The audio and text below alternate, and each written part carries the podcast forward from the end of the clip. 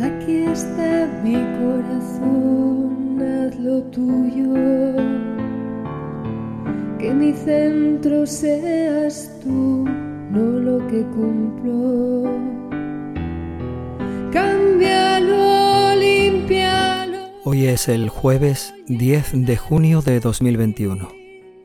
Es el jueves de la décima semana del tiempo ordinario. El Evangelio de hoy se toma del capítulo 5 de San Mateo.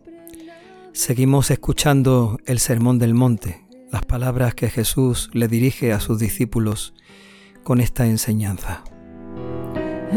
En aquel tiempo dijo Jesús a sus discípulos, Si no sois mejores que los escribas y fariseos, no entraréis en el reino de los cielos. Habéis oído que se dijo a los antiguos, no matarás, y el que mate será procesado. Pero yo os digo, todo el que esté peleado con su hermano será procesado.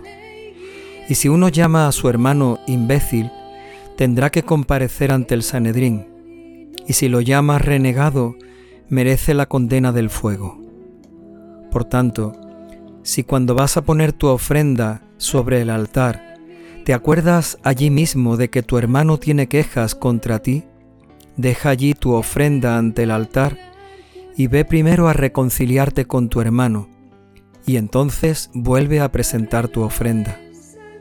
Con el que te pone pleito procura arreglarte enseguida, mientras vais todavía de camino, no sea que te entregue al juez y el juez al alguacil y te metan en la cárcel. Te aseguro que no saldrás de allí hasta que hayas pagado el último céntimo. Palabra del Señor. Aquí está mi corazón, tuyo, que me pierdo si vivo como Jesús sigue enseñando a sus discípulos con estas palabras en el Sermón del Monte y nos sigue enseñando también a nosotros si queremos escucharle. Este Evangelio, esta enseñanza de hoy es para nosotros. Después de mucho tiempo, de muchos siglos que Jesús pronunció esto, a lo largo del tiempo y a lo largo de los siglos, hoy esta palabra sigue resonando en nuestros oídos y en nuestro corazón. Y también a nosotros el Señor nos dice, si no sois mejores que los escribas y fariseos, no entraréis en el reino de los cielos míralo, de ti, pues solo el amor podrá salvar el mundo.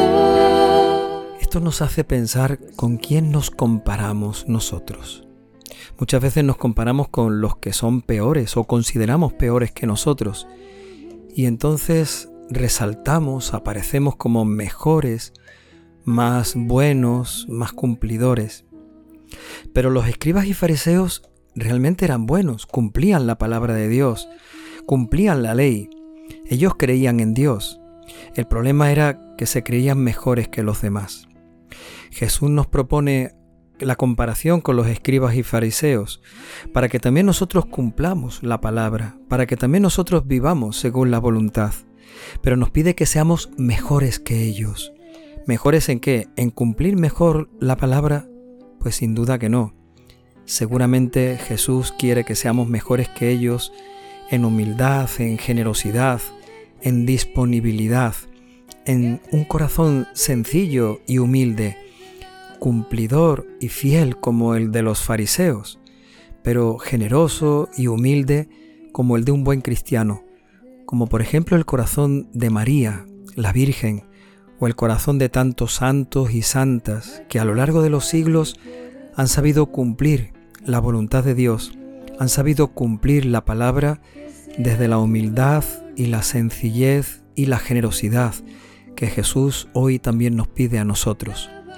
Ser mejores que los mejores, ser mejores que los que mejor cumplen la palabra de Dios, pero ser mejores no en cumplir, sino en la humildad, en la sencillez, en la generosidad de saber que hacemos nada más y nada menos que aquello que tenemos que hacer. está mi corazón, hazlo tuyo. Y Jesús se permite ponernos algunos ejemplos. El ejemplo del no matarás. Muchas veces podemos interpretar ese mandamiento eh, según la ley del máximo. No matar, no quitarle la vida a nadie. Uy, yo nunca haría eso. Sin embargo, Jesús nos dice, mira, simplemente con que tú pienses mal de otro, simplemente con que lo llames imbécil o renegado, simplemente con que hables mal de él, pienses mal de él, con que mm, lo tengas en mala consideración en tu, en tu conciencia o en tu sentimiento, ya con eso lo estás matando. Dice Jesucristo, ya con eso mereces la condena de fuego, ya con eso mereces pasar ante el Sanedrín y que seas juzgado. Llénalo de ti, que si no te siento más que vivir duro.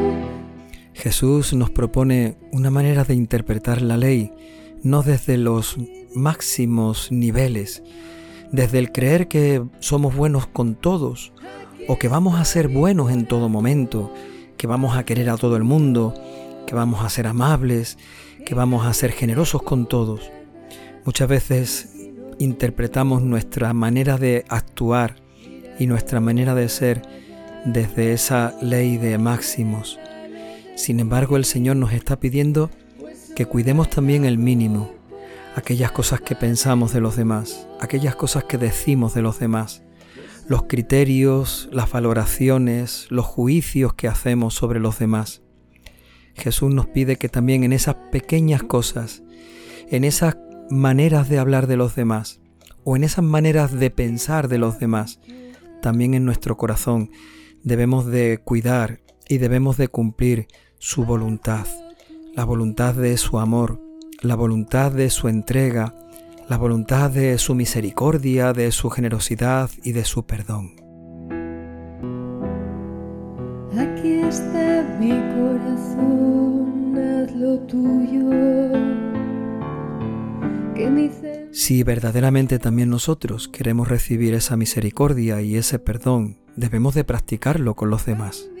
Por eso Jesús nos pone el siguiente ejemplo si cuando vas a poner tu ofrenda sobre el altar te acuerdas allí de que tu hermano tiene algo contra ti, ve primero a reconciliarte con tu hermano.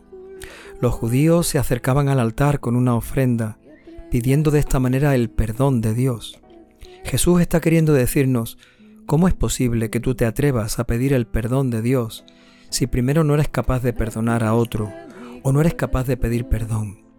Aquello que rezamos en el Padre nuestro, perdona nuestras ofensas, como también nosotros perdonamos a los que nos ofenden. Esto es lo que Jesús nos está queriendo decir con ese ejemplo. No podemos pedir el perdón de Dios si no estamos dispuestos a perdonar. No podemos ser perdonados por Dios si primero nosotros no hemos vivido el perdón, perdonando o pidiendo perdón cuando es necesario.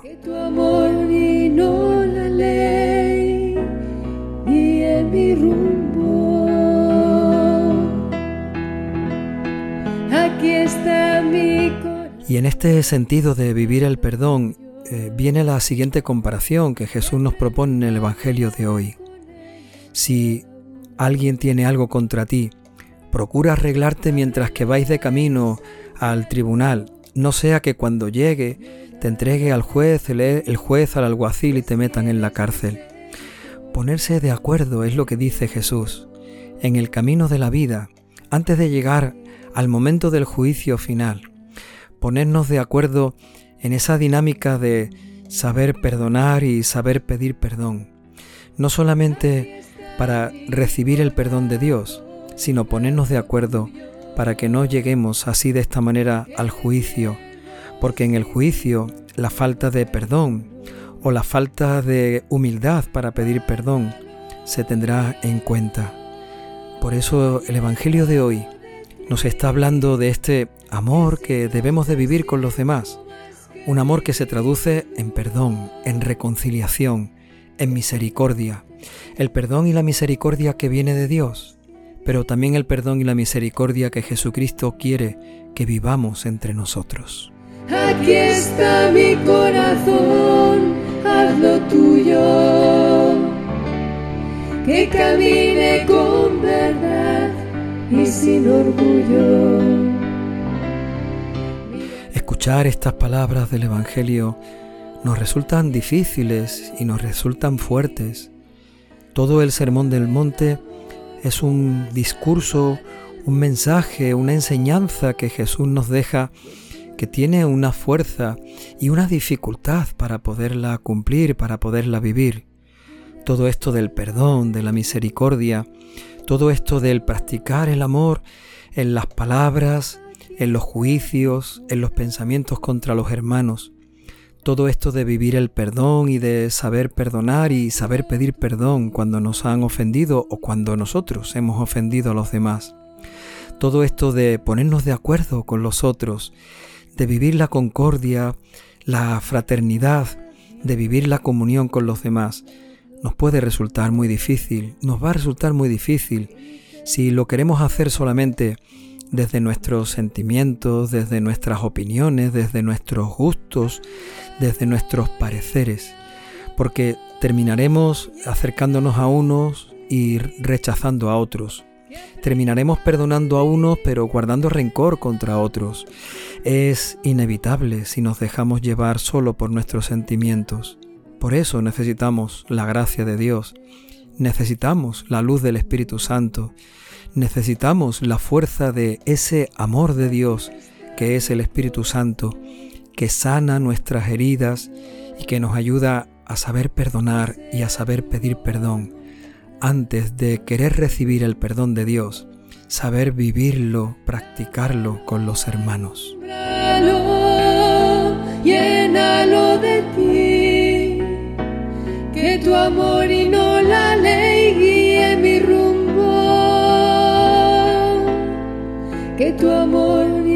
Señor, danos tu Espíritu Santo, tu Espíritu de perdón, tu Espíritu de misericordia, tu Espíritu de paz.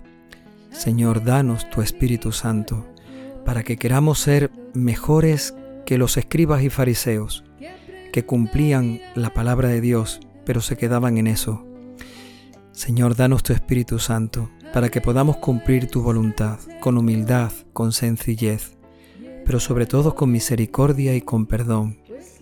Que tu Espíritu Santo nos ayude a no creernos mejores que los demás, a no sentir orgullo ni soberbia, en un corazón endurecido que piensa que todo lo hago bien, pero los demás no.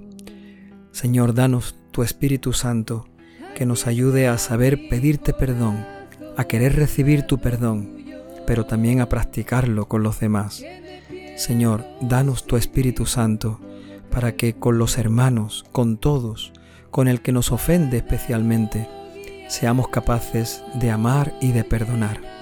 Señor, danos tu Espíritu Santo para que nos pongamos de acuerdo unos con otros en el camino de la vida. Señor, danos tu Espíritu Santo para que cuando nos presentemos ante ti, tú nos digas que hemos sido capaces de vivir verdaderamente tu perdón y tu misericordia, que hemos, capaz, que hemos sido capaces de vivir eh, acertadamente el amor que tú nos has dado. Señor, danos tu Espíritu Santo. Amén. Míralo, amalo, llénalo de ti, pues solo el amor salvar el mundo, pues solo el amor podrá salvar el mundo. aquí está mi corazón.